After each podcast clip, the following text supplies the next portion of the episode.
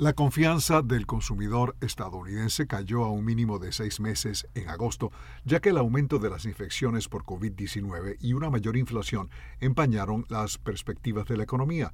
La encuesta del Conference Board, dada a conocer este martes, también muestra que los consumidores están menos optimistas sobre el mercado laboral y estarán menos inclinados a adquirir vivienda, vehículos de motor y electrodomésticos en los próximos seis meses lo que respalda la opinión de que el gasto del consumidor se enfriará en el tercer trimestre después de dos trimestres consecutivos de crecimiento. Aún así, más consumidores tomaron vacaciones este año, lo que indica que se produjo una rotación en el gasto de bienes a servicios a medida que la actividad económica continúa normalizándose en plena pandemia. El aumento del gasto en servicios representa la mayor parte de la actividad económica.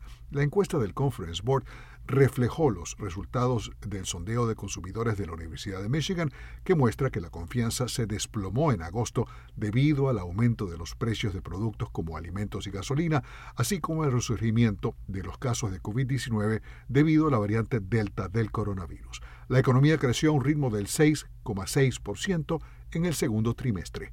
Alejandro Escalona, Voz de América.